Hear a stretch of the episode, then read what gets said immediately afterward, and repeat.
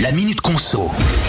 Quels sont les trajets qui nous coûtent le plus cher quand on prend le train Eh ben, pas facile hein, de répondre quand on sait que le prix varie en fonction de quand on achète notre billet, mais aussi du taux de remplissage des rames ou encore de la concurrence avec d'autres façons de voyager.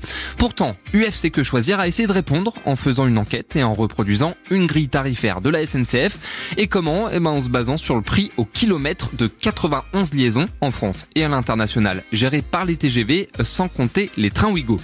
Et résultat, eh ben, l'association de défense des consommateurs a prouvé que les trajets de moins d'une heure étaient les plus chers pour l'usager.